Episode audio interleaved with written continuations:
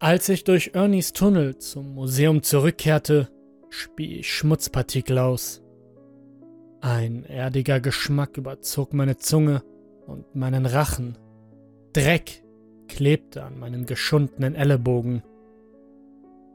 Als ich im Abendlicht, das durch die Fenster des Gebäudes fiel, wieder auftauchte, schnüffelte und schnaubte Ernies Stupsnase, als ich ihn an seinem pelzigen braunen Kopf tätschelte.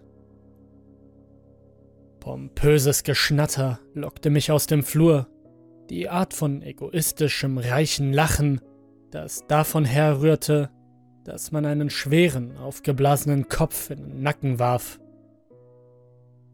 Ich wischte mir den Dreck vom Ziffernblatt meiner Uhr und sah, dass es bereits 21 Uhr war. Die bedauernswerten Gäste streiften bereits seit drei Stunden durch das Museum. Ich wollte nicht darüber nachdenken, welch unvorstellbaren Schaden sie bereits angerichtet hatten. Gerade wollte ich durch den Eingang der Ausstellung Tiere und Evolution ins Foyer verschwinden und mich auf den Weg zur geschlossenen Tür machen. Doch als es plötzlich begann, fühlte sich mein Herz an, als ob es gleich stehen bleiben würde. Nacheinander zerbarsten die Vitrinen im Museum, in denen einst die gefangenen Exponate untergebracht waren, in Wolken von Scherben. Das Krachen hallte durch die Flure, die Stockwerke über mir und das Gewächshaus. Es war eine Harmonie aus gebrochenem Glas, das im ganzen Gebäude krachend zersplitterte. Eine Kakophonie des drohenden Wahnsinns. Die Atmosphäre im Museum war stickig, sengend. Als ich, der Reiseführer, das Auge und das Ohr des Ortes versuchte, das Museum endgültig zu verlassen, platzte das Gebäude in einer heißen Vergeltungswut. Das Museum verabscheute mich für meinen Fluchtversuch und die Exponate wurden freigelassen. Aus den Hallen, die einst lachenden Gäste, fanden sich bald in stiller Verwirrung wieder. Und aus der Stille entwickelten sich rasch Schreie, als das Delirium in blinde Angst überging. In der Ferne klirrten die Glasauslagen noch immer und trafen auf den Marmor wie schleppender Eishagel. In diesem Moment des Entsetzens kam mir der Gedanke, dass das Museum selbst ein Exponat war. Die Büchse der Pandora für die reichen Bürger. Und als ich mich umschaute und auf das gewaltig platzende Glas starrte, das unsere wertvollen Artefakte beherbergt hatte, war die Botschaft unmissverständlich. Wenn sie mich nicht haben konnten, dann konnte es auch niemand anderes. Zwei Männer stürmten verzweifelt in den Raum und rannten vor einem unsichtbaren Schrecken davon. Ihre Gesichter drückten das genaue Gegenteil aus. Der eine verbarg seine Angst unter einer gerunzelten Stirn, der andere spannte seine Kiefer mit unsichtbaren Bolzen der Verachtung an. Der Angsthase und Hitzkopf, eine rigide Dichotomie, die ihre gegensätzlichen Gefühle im Angesicht des Todes zum Ausdruck brachte. Hier, auf diesem abscheulichen Friedhof für reiche Leute, wussten sie, dass sie sterben würden. Und zu hören, wie das Museum ihr Todesurteil mit einem Knall eines fernen Glasfensters verkündete, fühlte sich äußerst euphorisch an. Was ist hier los? Die Stimme von Herrn Angsthase war ein hilfloses Dröhnen. Wo waren Sie? Ich war. Ich hielt den Atem an. Ihr Verhalten begann sich zu normalisieren, und es war offensichtlich, dass sie sich in dem scheinbar langweiligen Tierflügel des Museums relativ wohlfühlten. Ich hätte das gleiche gedacht, wenn meine Augen nicht das fingerlange Chamäleon gesehen hätten, das an dem Handgelenk von Herrn Hitzkopf hinaufgekrochen war. Der andere Mann bemerkte, was ich betrachtete. Er starrte auf den Unterarm von Herrn Hitzkopf hinunter und seine vorgewölbten Augen waren so groß, dass sie ihm aus dem Kopf hätten fallen können. Oh Gott! sagte der Mann mit dem Chamäleon am Ellenbogen. Auf der Plakette. Wie ist es dazu gekommen? Seine Stimme bebte. Mit einer verschwitzten Hand wischte ich mir über das Bein und wich zurück. Das, das alles interessiert mich nicht weiter. Ich musste aus dem Museum fliehen. Ich musste herausfinden, was hinter der Stahltür war. Es wird mich beißen, stimmt's? Es ist giftig, oder? rief Herr Hitzkopf. Nehmen Sie es weg, nehmen Sie es weg! Ich unterbrach ihn, indem ich einen Fuß vor den anderen setzte. Nein, obwohl es... Ohne Vorwarnung löste der Mann es von seiner Haut und drückte mit einem Daumen gegen den Hals des Chamäleons, um die Reißzähne freizulegen. Hitzkopf schleuderte das Reptil mit voller Wucht auf den anderen Mann zu. Sein Maul klebte an seiner Haut wie eine Dartscheibe und er lachte. Die Reichen und Berühmten, die hier zu Besuch waren, werden sich niemals ändern, dachte ich, als ich Angsthase dabei zusah, wie er sich wand und das Blut festhielt, das langsam aus den frisch geritzten Löchern in seinen Hals tropfte. Niemals. Der gebissene Mann sah eine Zeit lang wie ein Chamäleon aus, zumindest ein Teil von ihm. Seine verwundete Haut am Hals färbte sich orange und violett.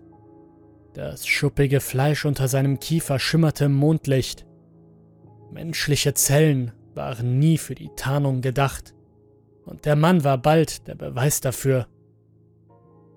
Angsthase gab keinen Laut von sich, sondern zog nur eine schmerzverzerrte Grimasse, als seine Hautzellen erst salbeifarben und dann ozeanblau erblühten.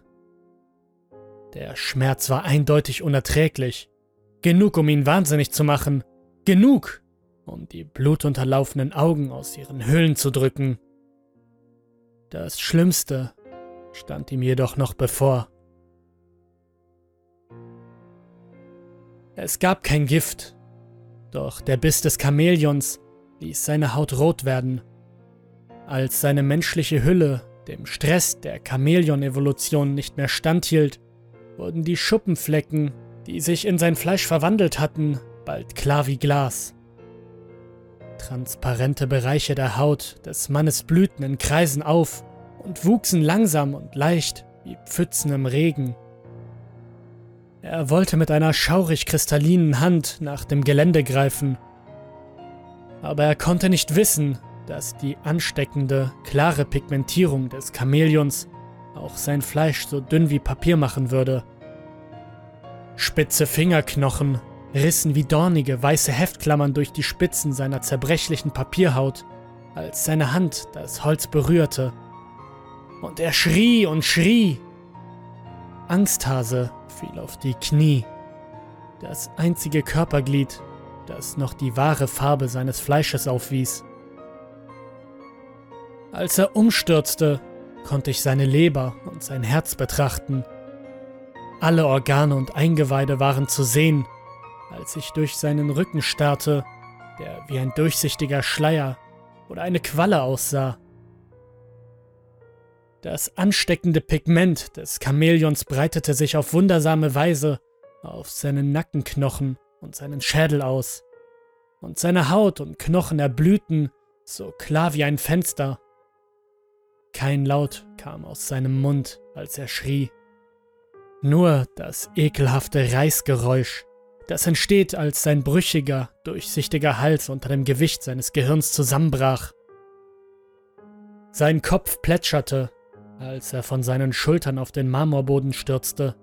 Als ich sah, wie seine Gesichtshaut zu durchsichtigem Staub zerfiel, fühlte ich mich an die giftigen Glasfalter erinnert, die wir in unserer Insektenausstellung ausgestellt haben.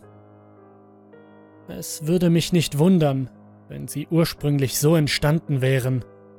Nachdem ich gesehen hatte, wie der reiche Mann sein Ende fand, gab es eine kurze, befriedigende Pause. Als sich mein Herz und die aufgestellten Haare auf meinen zitternden Arm beruhigt hatten, erinnerte ich mich daran, wie verletzlich er ausgesehen hatte. Seine Organe zu sehen waren, wie verängstigt er in dem Moment gefühlt haben musste, bevor sich sein Kopf von seinem Körper löste. Seine Erinnerungen, seine Hoffnungen und Ängste, sein reiches Ego, all das endete in einem Augenblick, als seine fleischige Geistesblase auf dem Marmor traf. Wie beglückend. Der andere Mann riss mich aus meiner Ekstase heraus, als hätte er mich in ein eiskaltes Bad getaucht. Hitzkopf schlug mit einem Hammer um sich, der nur knapp meinen Nasenrücken verfehlte. Ihretwegen sind wir völlig am Arsch! Seine Stimme peitschte mich mit einer brennenden Schuldzuweisung an. Er schlug erneut zu und verfehlte mich, denn dieses Mal war ich schon in Bewegung. Ich stürmte zur Tür. Meine Füße schlitterten, als ich im Flur in Richtung Foyer abbog. Wütende Gäste, explodierende Schränke. Das ist alles zu viel, Sophia, dachte ich. Ich weiß, dass du mich beobachtest, Liebling. Ich werde frei sein. Widerwillig passierte ich die Stahltür, als ich zügig die große Treppe des Foyers hinaufstieg. Ich wollte sie heute Abend öffnen, um die Freiheit zu finden, so wie Johnny es mir gesagt hatte. Aber nicht bevor ich den wütenden reichen Schweinehund abschütteln konnte, der mir im Nacken saß. Der Boden in der Kunst- und Musikausstellung war mit zerbrochenen Scheiben der Auslage der frei betretbaren Ausstellung übersät und als ich den Raum betrat, steuerte ich sofort auf die hintere Wand zu. Über mir stand auf einer goldenen Plakette die Zahnfee. Hitzkopf folgte mir in den schwach beleuchteten Raum und schwang seinen Hammer fest über der Schulter. Hier gibt es keinen Kommenreiseführer! Der Mann bog erst nach links, dann nach rechts ab. Hier gibt es auch keine wiederbelebten Freaks, die für sie arbeiten, was? Seine Augen musterten den Boden nach zertrümmertem Glas, den Überresten der entkommenen Ausstellungsstücke. Aber die Zahnfee hat nicht nach meiner Pfeife getanzt, und sie braucht auch kein zerbrochenes Glas, um befreit zu werden. Nur der tiefe, ekelerregende Hunger, der in ihrem Leinenbauch nach dem Mundknochen des Gastes knurrte, war nötig, um sie aus ihrer Färbung zu wecken eine aschfarbene Hand löste sich aus dem Gemälde neben mir und griff langsam und verlangend zu. Fäden aus Ölpigment wie blutiger Baumsaft oder Sirup baumelten von seinen Armen und seinem Hals, als es sich aus der Leinwand hiefte. Sein Gesicht besaß keine Augen, sein Kopf war nur noch halb so groß, nur seine Kiefer der Mund und die Wangen lagen unter den gezackten Umrissen einer fehlenden Kopfhaut. Der Mann wandte sich um, aber die Finger der Zahnfee waren lang und ihr Hunger war noch größer. Sie stürzte sich von der Leinwand und drückte ihn fest auf den Boden. Seine Hand war schlaff, der Hammer glitt aus seinem Griff. Mein Herz raste und ich hatte eine Gänsehaut. Aber es fühlte sich zu berauschend an, zu sehen, wie das lebendige Gemälde dem Mann die Zähne rausriss. Es war ein abscheuliches Vergnügen, das in mir aufflammte, als ich die Anzahl der Zähne rechnete, die der Ghoul ausreißen musste, bevor die Worte des Mannes zu einem nassen, unleserlichen Durcheinander wurden sechs, sieben. Als keine Zähne mehr übrig waren, machte es sich an seinen Lippen zu schaffen. Rosa Blutegel, die sich ablösten, Sirupfäden und Nerven. Hilf mir! Bitte! Hilf mir! gluckste der Mann. Ich grinste zurück Denn der gequälte Reiseführer, der ich einst war, erwies sich als keine Rettung für ihn. Vielleicht waren es auch nur Zahnprothesen. Also hob ich seinen Hammer auf und ließ ihn dort verrecken. Das Foyer des Museums war wie immer verziert und prächtig. Ich schaute zur Mosaikdecke hinauf und lachte, als ich die Treppe ihres Bauches hinunterging. Ein Orchester aus explodierenden Glasauslagen und Schreien übertönte den Klang meines Lachens wie ein lauter, wirbelnder Rinnsal der Zerrissenheit. Das schreckliche Museum für die Reichen und Berühmten war absurd und es fraß mich ganz auf. Ich besaß den Schlüssel zur Stahltür und damit würde mein Elend ein Ende finden. Ich kann fühlen, dass Sie auch lächeln, Sophia. Papa haut ab. Der Gang war nicht mehr weit. Die Stahltür war nicht mehr weit. Nicht mehr lange, Sophia. Du wirst so stolz auf mich sein. Mein Magen sank. Ich hatte nicht damit gerechnet, dass der Kurator des Museums vor der Metalltür stehen würde. Zwei stämmige Beine unter ihm die aussahen, als würden sie seinen traubenartigen Rahmen, der aus allen Nähten platzt, kaum aufrechterhalten. Michael! sagte er streng, den Rücken beinahe flach an die kalte Metallbarriere hinter ihm gepresst. Bitte tun Sie das nicht!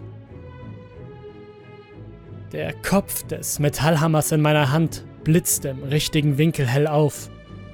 Ich ging auf den Kurator und die Tür zu. Oh Junge, meinte der Kurator. Die sind wahnsinnig geworden. Dieses Grinsen. Er schüttelte den Kopf. Das Museum hat sie in seinen Bann gezogen, nicht wahr? Meine Finger streckten sich und betasteten meine Lippen so als würden sie taub werden. Oh Gott, wie lange hatte ich schon gelächelt? Wie lange? Wenn sie sich einfach umdrehen und gehen. Seine dicke Stimme war zittrig. Werden wir sie nicht verfolgen. Sie haben eine Wahl, Mike. Eine Weile habe ich nachgedacht. Die Kälte des Schnees draußen drang durch die zerbrochenen Fenster des Foyers und kühlte meine Knochen. Und ich beobachtete, wie der Dampf meines Atems von meinen Lippen aufstieg. Ziehen Sie sich zurück! Seien Sie frei! Leben Sie die Jahre, die Ihnen noch bleiben. Oder betreten Sie die Tür und werden Sie nie wieder fortgehen. Es wird Sie brechen, Junge. Es wird das Mädchen brechen. Er hielt seine Hände unterwürfig hoch. Bitte, Michael. Wollen Sie gehen? Darauf wollte ich antworten. Ich wollte Ja sagen, doch das Museum hat meine Zunge, meinen Arm kontrolliert und gesteuert. Und der Hammer schwang und wuchtete. Bei jedem Schlag war die Hälfte Michael, die andere Hälfte das Museum. Aber alles, jedes Knacken seines Schädels, jedes Platschen des Gehirns des Kurators unter meinem Hammer, war der Biss von 15 Jahren der Qual und Folter. Es war überraschend einfach, den Schädel in Knochensplitter und eine gurgelnde Fontäne zu verwandeln. Das Blut rann ungehindert auf den verzierten weißen Boden wie lange verzweigte Würmer. In der schwach beleuchteten Graudecke des Abends stach die Lebensflüssigkeit des Kurators als rote Lache deutlich über den von trüben, verwaschenen Farben der Umgebung ab. Mein Atem strömte mühsam durch die lächelnden Zähne, die mit roter Farbe besprenkelt waren Er ist tot. Er ist wirklich tot. Es dauerte eine Weile, bis ich wieder zu Atem kam. Doch als ich es endlich schaffte, tastete ich nach dem Schlüssel in meiner Tasche und stellte fest, dass er sich mit Leichtigkeit in die Stahltür schieben ließ. Mit erstaunlicher Geschmeidigkeit, als ob die Tür regelmäßig geöffnet werden würde. Aber das kann nicht sein, denn ich war nur einmal in der Woche hier und sie war immer fest verschlossen. Die Stahltür öffnete sich ächzend. Kreisförmige Lichter zierten den kurzen Metallgang in Reihen und führten zu einer zweiten Holztür ein paar Schritte weiter. Über der Tür prangerte ein goldfarbenes Schild. Darauf stand Der Nächste. Mein Magen sackte in sich zusammen. In fetten Buchstaben stand dort Der nächste Reiseführer. Widerwillig bewegte ich mich auf die zweite Tür zu und zog. Sollte ich wieder ein Lächeln aufgesetzt haben, so war es schon bald wieder verschwunden. Die Wände im Inneren des Raumes waren mit rosa Tapete verputzt, die sich gelegentlich in krausen Rissen ablöste, bis auf eine Wand, die gut erhalten war. Höchstwahrscheinlich, weil sie mit Polaroid-Fotos dekoriert wurde. Die Regale enthielten zahlreiche Teddybären, der Boden barg jede Menge Kleidung und an der Decke hingen Lichterketten. Ich näherte mich der Wand mit den Bildern und stützte mich mit einer Hand ab, während ich sie näher betrachtete. Als ich eines der Bilder in die Hand nahm, witterte ich den Geruch von Eisen, der von dem getrockneten Blut an meinen Händen ausging. Das Bild war drei Jahre alt. In der Mitte des Bildes war der Kurator zu sehen, damals noch schlanker, neben einem blonden Teenager mit einem gepflegten Pferdeschwanz. Sie lächelten.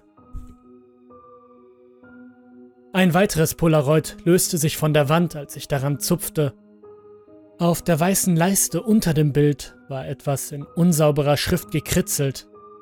Geburtstag der Fliegenfalle. Es war ein paar Jahre alt und zeigte den Kurator und das Mädchen, das dieses Mal jünger war, neben unserer riesigen Venus-Fliegenfalle, die wir im Gewächshaus hatten. Das Foto war im Museum aufgenommen worden, während ich arbeitete. Was ist das für ein Ort? Nachdem ich mich bis zum Ende der Wand vorgearbeitet hatte, hob ich das älteste Foto auf. Es wurde vor 15 Jahren aufgenommen der Kurator saß neben einem Krankenhausbett. So schlank, wie ich ihn noch nie gesehen hatte und mit vollem Haar. Unter dem Polaroid stand noch mehr geschrieben. Krebsfrei. Rechts vom Bild auf dem Bett neben dem Kurator saß dasselbe junge Mädchen. Vielleicht fünf oder sechs Jahre alt. Sie hatte strahlend blaue Augen und... Sophia! Im rosafarbenen Raum drehte sich alles. Ich musste mich übergeben. Das. das kann doch nicht wahr sein. Das, das war nicht möglich. Der Kurator hatte recht. Ich werde verrückt. Ich werde verrückt. Ich werde einfach. Dad? Ihre Worte waren leise distanziert und ängstlich. Ihre Stimme brach mich in zwei. Ich wandte mich um. Dieselben Augen, dasselbe Lächeln. Aber mein Schatz war viel älter. Sie war Anfang 20. Immerhin war es 15 Jahre her, dass ich ihre Stimme zum letzten Mal gehört hatte. Sophia? Die Worte krochen mir zittrig über die Lippen. Eine Zeit lang weinte ich, als ich sie umarmte. Ich dachte daran, wie der Kurator die Todesanzeige des Krankenhauses manipuliert hatte, die ich vor so vielen Jahren erhalten hatte. Ich dachte daran, wie Sophia die ganze Zeit unter meinen Füßen gelegen hatte, eingesperrt wie ein Tier und versklavt als zukünftiges Pfand für die Reichen und Berühmten. Aber nach einiger Zeit dachte ich nur noch an ihr Lächeln. Als sie sich von mir löste, fiel ihr Blick auf die Reste des Schädels des Kurators auf meiner kastanienbraunen Weste. Wir hatten uns noch so viel zu erzählen, aber nachdem sie gesehen hatte, was auf meiner Weste war, war ihr Lächeln verblasst und das Funkeln in ihren Augen war längst verschwunden. Immer noch weinend saß sie auf ihrem Bett. Wo warst du denn? fragte sie. Genau hier im Museum, Liebling. Einmal in der Woche. Die anderen Tage verbringe ich außerhalb des Museums. Aber ich war nie weit weg. Sie lassen mich an den freien Tagen nicht ins Museum, da sie viel zu putzen haben. Sie schluckte, als sie sprach, und es dauerte eine Weile, bis ihre Worte über die Lippen kamen. Nein, das tun sie nicht. Ihre Nase schniefte. Dad, der Kurator zeigt und unterrichtet mich an den anderen sechs Tagen über das Museum. Sie deutete mit einem zittrigen Finger auf die Polaroid-Bilder an der Wand. Er sagt, ich werde ein Superstar unter den Fremdenführern und jeden Moment lieben, den ich hier arbeite, genau wie du. Ich dachte an die goldene Plakette an der Wand zurück. Der nächste Reiseführer. Ich hatte das Gefühl, mein Herz würde versagen. Diese Welt war verflucht. Sie war grausam. Liebling, es ist egal, was er gesagt hat. Er ist ein schrecklicher Mann. Er hat dich dazu erzogen. Ich schloss meine Augen fest und atmete tief ein. Sie sollte nicht erfahren, wer er war. Sie sollte nicht erfahren, dass ihr Leben eine Lüge und ihr Betreuer ein Monster war. Er striegelt dich, mein Schatz, wie ein Vieh zum Schlachten. Du wirst ein Spielball für die Reichen und Berühmten sein, genau wie ich. Sie schüttelte den Kopf. Nein, das ist nicht wahr. Nein, es ist nicht. Sie sprang von ihrem Bett auf und ging zur Tür. Der Kurator ist mein Freund. Er würde das nie tun. Ich schrie. Er ist genauso schlimm wie die anderen, mein Mädchen. Hör mir zu. Sie sind allesamt Monster, alle von ihnen. All die Reichen und Berühmten, die dieses gottverlassene Gruselkabinett besuchen. Es ist unmöglich, dass sie die reichen Leute jemals gesehen hat. Sie war in den Nächten, in denen ich sie herumgeführt habe, hinter der Tür verschanzt. Sie wusste nicht, wo sie anfangen sollte, als sie mein zusammenhangloses Geschwafel enträtselte. Und in diesem Moment war sie nur noch ein schluchzendes Durcheinander. Ich wollte sie am Arm festhalten, um sie zu beruhigen, aber sie schrie. Geh weg von mir! Ich fühlte mich hilflos. Hör mir zu, bitte! Die Reichen sind bedauernswert. Und sie sind einmal in der Woche hier. Du siehst sie nur nicht, weil du hier eingesperrt bist. Sie sprintet durch die Tür. Sophia, lass das! Ihr Pantoffel platschte, als sie auf den kastanienbraunen Blutpfützen traf, die sich vor ihrer Tür sammelten. Sie schrie und kreischte, nicht nur, weil sie neben dem Gesicht des Kurators stand, das von meinem Hammer zu einem blutigen Brei aus gebrochenen Knochen und Fleisch zermalmt worden war, sondern sie schrie vielleicht auch, weil sie in diesem Moment wusste, dass ihr Vater ein Monster.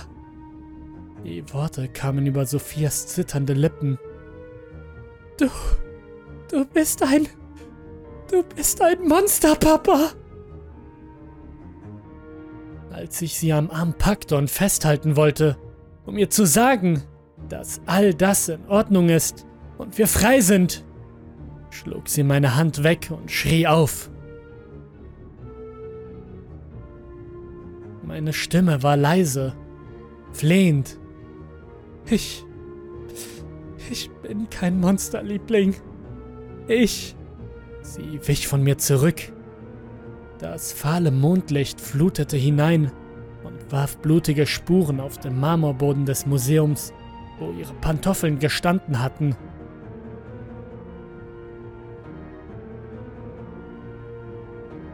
Als sie auf den Boden blickte, sah sie weder den ekelhaften Mann, der mich 15 Jahre lang gequält hatte, noch den Mann, der sie entführt und zum nächsten Museumsführer gemacht hatte. Alles, was sie in dem leblosen Körper des Museumskurators sah, waren die Überreste des ehrlichen Mannes, der sie anstelle ihres Vaters aufgezogen hatte. Und ich hatte gerade sein Gehirn mit einem Hammer wahllos über den Marmorboden verstreut. Sie rannte im Sprint den Flur hinunter, um die Ecke, die Treppe hinunter, die sie schon oft gegangen war.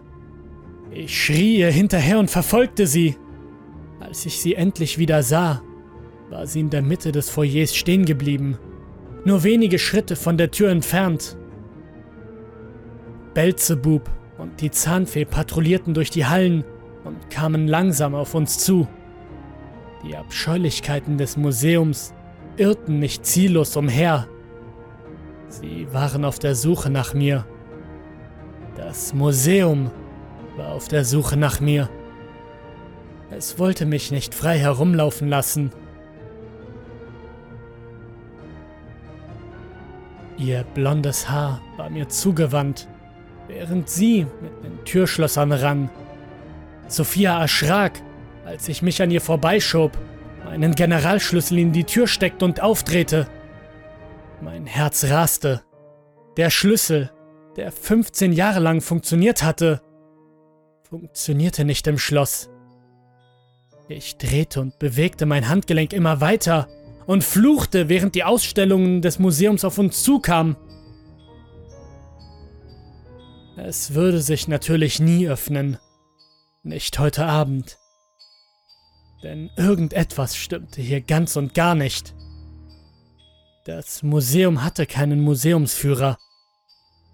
Im Museum flatterte Belzebub mit einem kaputten Fliegenflügel, während er sein ekelhaftes Mundrohr wie einen Schnuller ein- und aussaugte.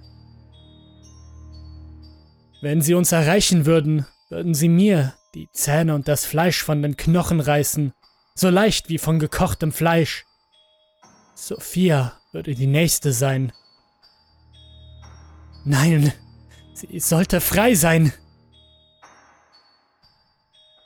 Der Boden schnarrte, als Belzebub einen verdrehten Stachelfuß über den Marmor schleifte.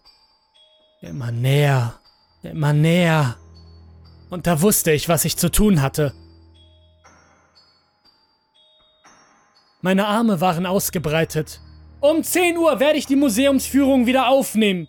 Bitte legen Sie Ihre Mäntel auf die Ablage im Foyer, sagte ich, und meine Stimme hallte durch das Museum.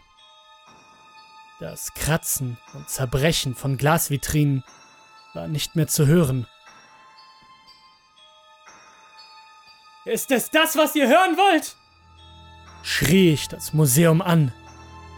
Die beiden grausigen Ausstellungen im Foyer standen wie erstarrt.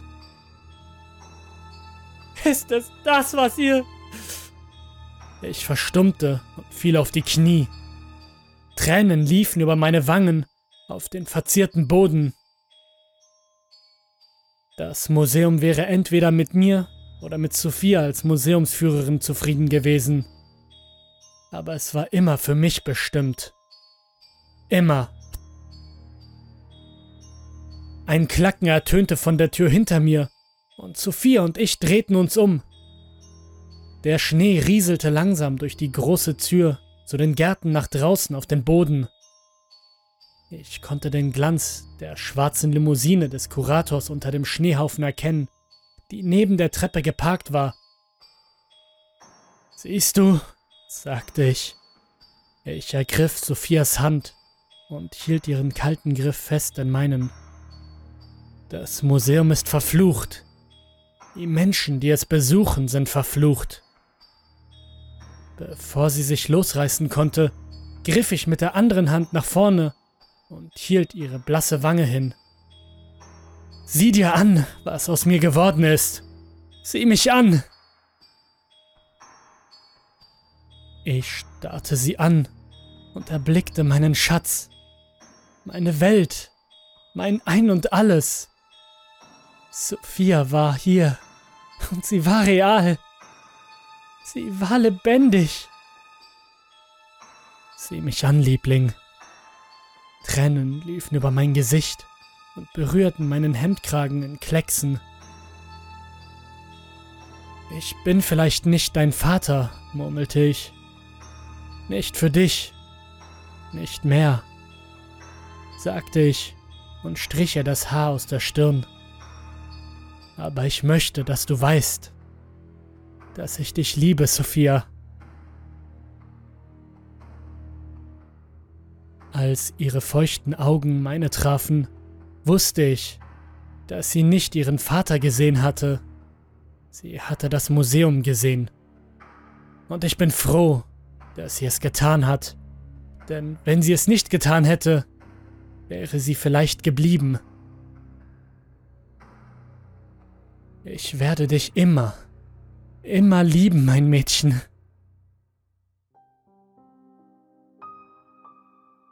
Ich erinnere mich gerne daran, dass sie in diesem Moment gelächelt hat. Aber vielleicht war es auch einfach nur Einbildung. Als ich ihre Hand losließ, hinterließ ich die Autoschlüssel des Kurators in ihren zittrigen Handflächen. Du steigst in das Auto und fährst los. Sie schluchzte und nickte. Du fährst und fährst und hältst nicht an, bis du in Sicherheit bist, Liebling. Johnny hatte recht damit, dass ich durch die Tür die Freiheit fand, auch wenn sie nie mir gehörte. Das Museum hatte von mir Besitz ergriffen, genau wie von Mariette, und ich konnte es nie verlassen. Aber Sophia konnte es. Leb wohl, Dad. Zum ersten Mal seit Jahren war mein Lächeln warm und echt. Falsche Erinnerungen an ihre Zukunft blitzten in meinen Augen auf, als ich sah, wie sie auf der Außentreppe die kalte Luft einsog.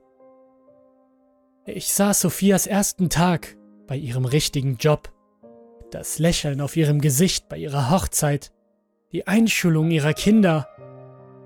Meine Augen folgten ihr als sie mit dem Auto des Kurators in den verschneiten Abend verschwand. Als ich vor dem Museum stand, waren die Exponate schon weitergewandert und im Gebäude war es still. Ich legte eine Walzerplatte auf, bevor ich anfing, die Scherben auf dem kalten Museumsboden wegzufegen. Die Ausstellungen waren natürlich kostenlos, aber es war kein Geheimnis, wie ich 15 Jahre des Traumas überlebt hatte. Das Museum hatte mich vor seinen Ausstellungen geschützt, weil ich ihr Reiseführer war.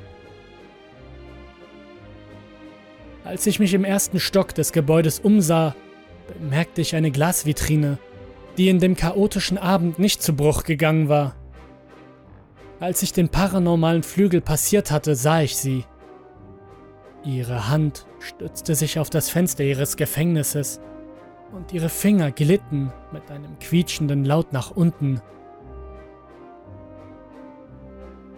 Na komm schon, Mariette, sagte ich, als mein Schlüssel in die Glasvitrine passte. Die Musik aus dem Plattenspieler war eine göttliche Musik aus Streichern und Soul. Ein Lied zum Tanzen, ich fühlte einen Frühling in meinem Gang, als die alte Fremdenführerin und ich uns auf den Weg in die Haupthalle des Museums machten. Die wunderschönen Abendsterne über der Mosaikglasdecke färbten das Marmorfoyer in einem wunderschönen Azur. Mein Griff bahnte sich seinen Weg durch Mariettes kalte, plastische Finger, bis wir uns unterm Nachthimmel die Hände hielten. Ihr Gesicht war das einer glänzenden Puppe, aber das machte mir nichts. Sie hatte noch immer die Seele der jungen Frau, die einst durch diese Hallen schritt, und sie war atemberaubend. Dieser Abend war ihre Zeit, sich wieder jung und lebendig zu fühlen.